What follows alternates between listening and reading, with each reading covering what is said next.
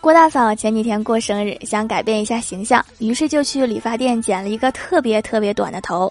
剪完后跟郭大侠视频，问他好不好看。郭大侠盯着他半天不说话，突然问郭小霞说：“儿子，你有没有想过，你可能有两个爸爸？” 滚犊子！